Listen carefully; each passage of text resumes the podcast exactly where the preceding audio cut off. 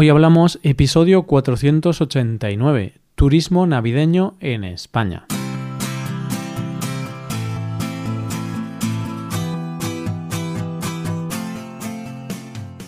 Bienvenido a Hoy Hablamos, el podcast para aprender español cada día. Ya lo sabes, publicamos nuestro podcast de lunes a viernes. Puedes escucharlo en iTunes, en Android o en nuestra página web Recuerda que en nuestra web tienes disponible la transcripción y las hojas de trabajo de este episodio y de los episodios anteriores. Para acceder a esta transcripción tienes que ser suscriptor premium. Así que si quieres acceder a todo el contenido premium y además quieres apoyar la creación de este podcast, hazte suscriptor premium en hoyhablamos.com. Hola queridos oyentes, ¿cómo va eso? Se acerca el final del año y el que más y el que menos necesita unas vacaciones, ¿verdad? Si tienes la suerte de tener vacaciones en estas fechas, igual es el momento de tomarte unos días de relax entre tantos días de fiesta. ¿Te apetece? Hoy hablamos del turismo navideño en España.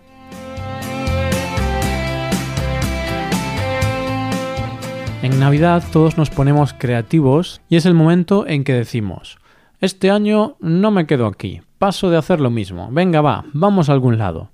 Y haces dos planes. Uno por si te toca la lotería de Navidad y otro por si no te toca.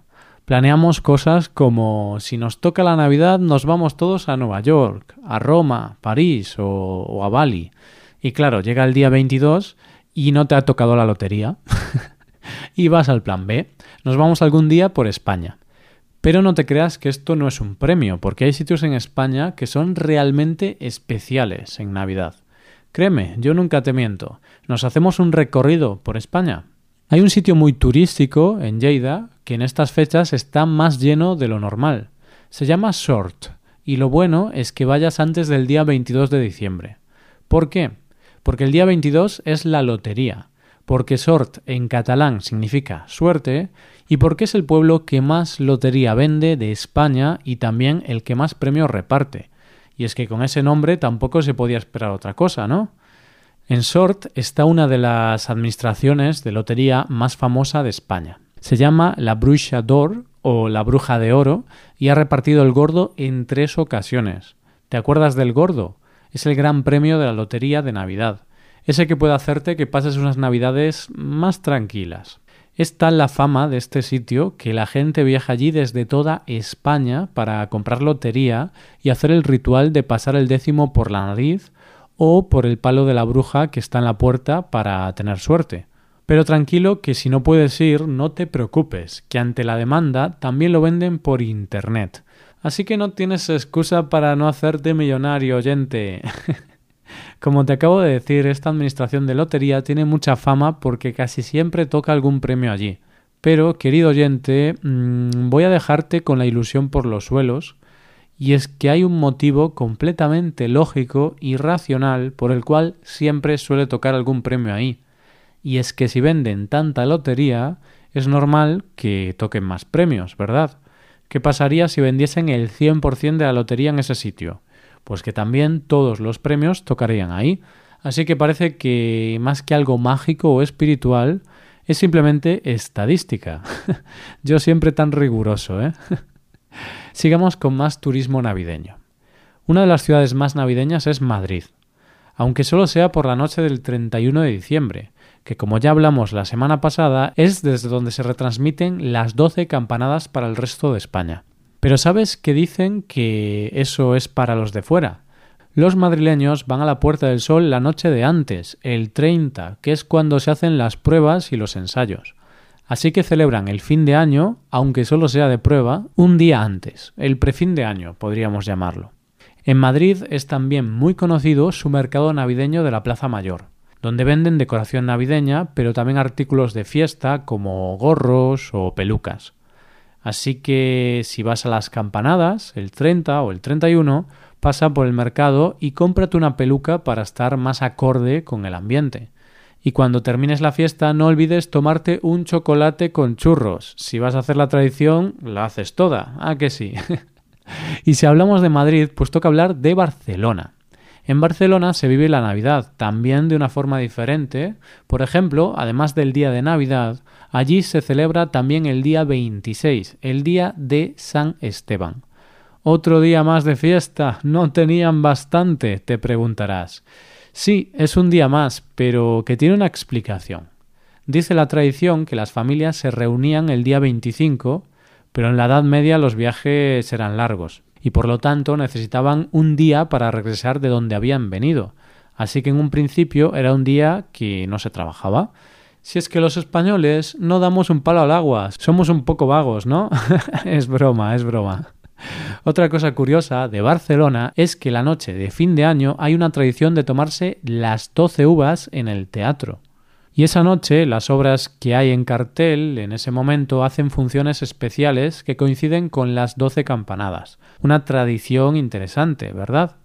¿Te acuerdas que hablamos que los dulces típicos de Navidad son los turrones y los polvorones?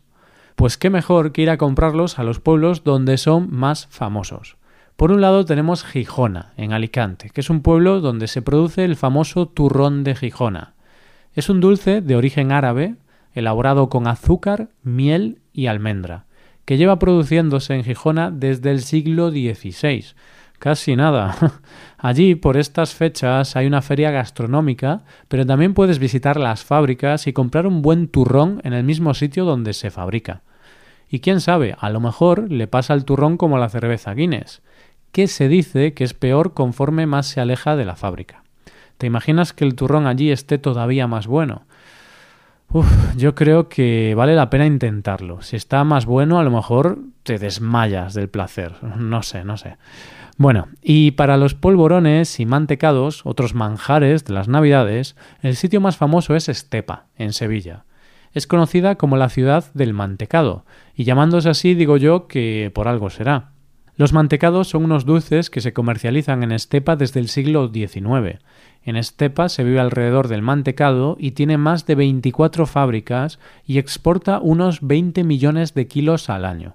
En esta ciudad se pueden hacer visitas a las fábricas y así podrás aprender el proceso de fabricación de este producto. Bueno, vamos a ver otros sitios que me han entrado un poco de hambre. ¿Quién no ha soñado alguna vez con estar en bañador en Navidad? Un plan ideal, ¿verdad? Pues entonces tienes que ir a Canarias, y es que allí hace buen tiempo todo el año. Y me dirás, Roy, no me vengas con cosas que hacer allí, que yo lo que quiero es playa y chiringuito. Quiero las vacaciones de verano, pero en invierno. Vale, vale, pero ¿y si puedes hacer algo navideño mientras estás en la playa? Hmm, pues efectivamente puedes. Vete a la playa de las Canteras, en Las Palmas, porque allí verás un Belén tan único que solo lo podrás ver este año. Y es que en esta playa es famoso su Belén de arena que puede alcanzar los cuatro metros. Y es único, porque al ser de arena, al final de la Navidad se destruye y al año siguiente se hace otro diferente. Interesante, ¿verdad? Y si no quieres ir a Canarias, pues puedes ir a las Baleares. Si decides ir a Mallorca, allí se produce un acontecimiento que ha sido declarado Patrimonio Inmaterial de la Humanidad por la UNESCO. Es el canto de la Sibila. Es una interpretación tradicional que tiene lugar durante la Misa del Gallo en las iglesias de Mallorca. Esta misa se hace el día 24 después de la cena de Nochebuena. Sí, es por la noche. Es un drama litúrgico que se produce desde la Edad Media y digamos que anuncia el nacimiento del Hijo de Dios es interpretado por un niño o una niña que entra en la misa llevando en sus manos una espada y va vestido con una túnica, capa y tocado. El canto se hace en gregoriano y a capela. Vamos, facilísimo. y aunque yo no soy mucho de iglesias, la verdad es que me parece un espectáculo digno de ver. Podríamos hablar de muchísimos más lugares de España porque te aseguro que no te he contado ni la mitad de lo que podrías ver. Pero yo creo que por hoy ya es suficiente, ¿no? Ya tienes un sitio favorito al que ir de los que te he contado. Recuerda que vayas donde vayas, lo importante es conocer nuevos sitios y sobre todo pasarlo bien. Y esto es todo por hoy. Si te gusta este podcast y aprecias el trabajo diario que realizamos, te invitamos a que te hagas suscriptor premium. Los suscriptores premium pueden acceder a la transcripción y al PDF con ejercicios y explicaciones. Hazte suscriptor premium en hoyhablamos.com. Muchas gracias por escucharnos. Nos vemos en el episodio de mañana, donde hablaremos de expresiones en español. Pasa un buen día. Hasta mañana.